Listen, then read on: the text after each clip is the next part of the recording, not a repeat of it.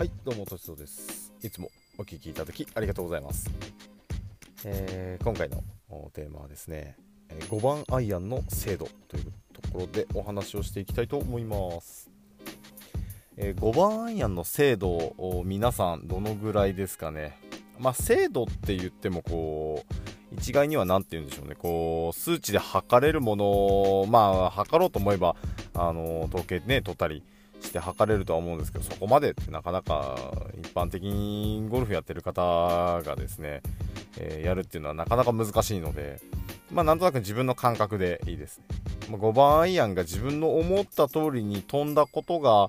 ある回数と飛んだことがない回数、まあ、大体比べてみると明らかに5番アイアンって難しい方の分類になるのでまあ10回中1回ぐらいいい球がしっかり球が出てくれればいいかななんていうまあ、レベルになると思うんですけれども、まあ、もちろんそのハードルっていうのも自分で決めるので、えー、何がいいかいいか悪いかっていう線引きも自分で行わなければいけないとは思うんですけれども、まあ、基本的に5番アイアンっていうとですね、えー、まあ、約ドライバーが230ヤードぐらい飛ぶ方であれば5番アイアンであれば180ぐらいは飛ぶと思うんですよ。まあ、大体のヘッドスピード換算でですね。大体180から、まあ、よくて190ですね、をアイアンで、まあ、狙っていくっていうとあれですけどね。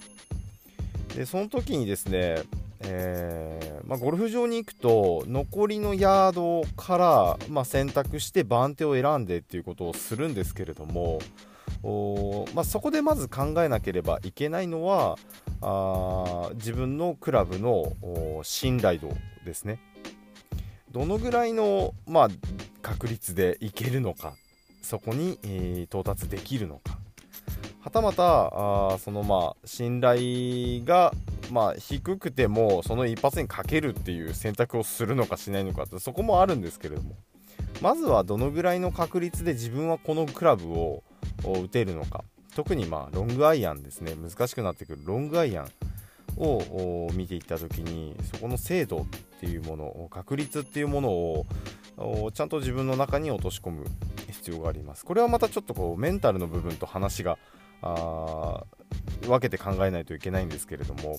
まあ、決して弱気になるなっていうことではないです。ただあ現実的な自分の、ま、クラブの精度っていうものをちょっと考えていただきたいなっていうところの考えですね。で、えー、そのまあ精度がじゃあどのぐらいなのかっていうところを踏まえた上でじゃあその精度っていうものはもうものすごいこうボールの状態ライがいい状態に、ま、限ってくると思うんですよなのでボールの状態をしっかり見てあげてくださいそうするとボールの状態を見た時に、えー、さらにま確率が下がるっていう場合の方がほとんどですね。例えば残り、えー、180ヤード。番手としては5番アイアンで狙っていける距離なんですけれどもボールはラフに半分埋まってる。でもなんとなく打ててしまいそうな感じがする。ではダメですね。やっぱりここであラフの中に入ってるんだな半分入ってるな。あちょっと思った通りに飛ばないなっていうところもちょっと考えられるようになるとまたちょっとこう一歩上のゴルファーの思考にですね、えー、なっていけるのかなっていうふうに思います。で5番アイアンっていうものの、まあ、なんで5番アイアンにしたかっていうとですね他のクラブでももちろん精度って大事なんですけれどもえー、極端に落ちるんですよね、やっぱり。長いクラブ、ロングアイアンの分類になるクラブで、まあ、大体5番アイアン今入ってない、あのー、セットも多いとは思うんですけれども、まあ、5番アイアンぐらいは使えといた方がいいんじゃないのかなっていう。まあそれはユーティリティにするにしろ例えばな、まあ、7番ウッドだったりとかにするにしろある程度の長さが出てくるので、まあ、5番アイアンぐらいは触れといてもいいんじゃないかなっていうただマッスルバックのですね、えー、アイアンを使っている方の5番アイアンというとかなりパワフルですので、えー、しっかりとヘッドスピードだったりとかボールに対してですね、えー、体重コントロールだったりとか、まあ、しっかり体重乗っけていかないとクラブに体重乗っけていかないと負けちゃいますからねなのでクラブのもう、まあ、スイングプレーンだったりとかその辺をちゃんと考えて考慮した上でえマッスルバック使ってる方でしたらもう確実に5番は使えないといけないと思います。まあ、ですので5番アイアンっていうちょっと長いクラブを例に挙げたっていうのは極端にまミート率が下がるからあ当たる確率が下がるからっていうところなんですけれどもその時にはしっかりと自分のクラブの信頼度それとボールの状態これをですね、えー、しっかりと見定めていく必要があります。でまあそれとですねまた別に、えー、例えばその5番アイアンで打っていった時の信頼度が低いにもかかわらず、ね、打っていきたいっていう気持ちになる時はもう全然あると思うんですただ一番やっちゃいけないのは一番やってはいけない方向に行くミスをすることがあ一番やってはいけないです。ですので、えー、まあ、どういったことかっていうと例えば OB が右ですよ右側全部 OB ですっていうの右打っちゃダメですよね。それと同時に5番アイアンで打っていきます。グリーン手前が池ですってなった時にショートするのってちょっと違いますよね。ショートしてしまってあの短く飛んでしまってですね。短く打ってしまって手前から転がして乗っけていくなんてことはできないわけですから少なからずちょっとオーバー気味に打たなくちゃいけない。っていうことを考えるとじゃあこのクラブのこの状態でのボールを打っていった時にそこに行く確率の方が大きいのであればそのクラブは選択する必要はもうほぼないというかやっちゃいけないことの一つなんだなっていうのがもう自覚できるかなと思います。まあ、ですのでリスクを取るっていうのはあのゴルフにおいてすごく面白いのでもうどんどんチャレンジするのも大事なんですけれどもリスクの取り方ですよねリスクの考え方っていうのも一つ大切になってくるのでリスクだけ取ってれば上手くなるかっていうと絶対そんなことはないと思います。特にスコアには全然反映されてこないと思うのでもうスコアをこうなんでしょうリスクを取りながらも楽しみながらもスコアを安定させて回ってくるっていう方ですと、まあ、絶対行っちゃいけない方向には行かない行かせないっていうところはもう最低限抑えてえー、プレーしてる方が多いと思います。その中でねこういやこのホールは絶対バーディーが欲しい。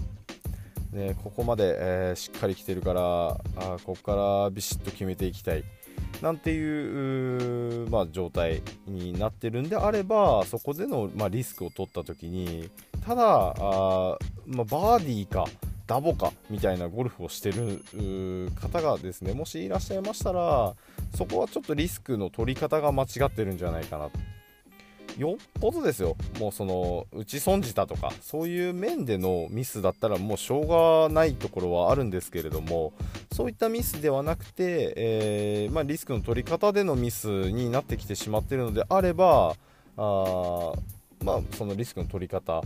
まあ、リスクの考え方っていうところを訂正するだけで、えー、安定したスコアになってくるんではないかなと思います。まあ、今回のこの話は結構レベルがですね、えー、まあ、ある程度球をしっかりと打てるっていう考え、あのレベルの人がですねほとんど対象になってくるのかなと思うんですけれどもおまあ、ぜひねあの初心者の方でゴルフ始められてまだ間もない方もそうなんですけれどもあの7番アイアンがですね、まあ、最初に練習してほしいクラブの1つに挙げられるのはですね長さがちょうどいいから振りやすいからっていう、まああのー、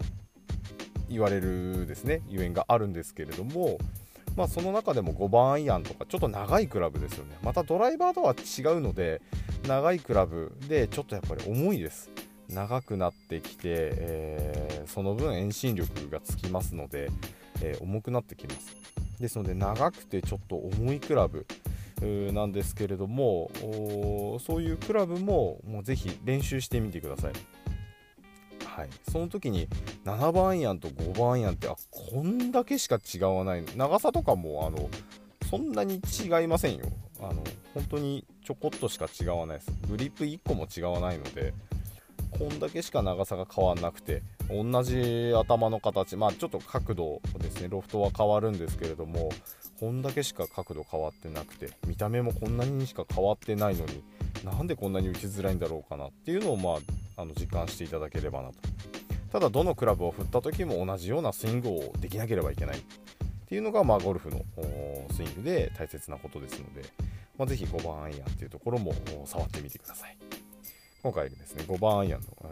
制度っていうところでお話をしていきました。また次回も聴いていただけると嬉しいです。ご視聴ありがとうございました。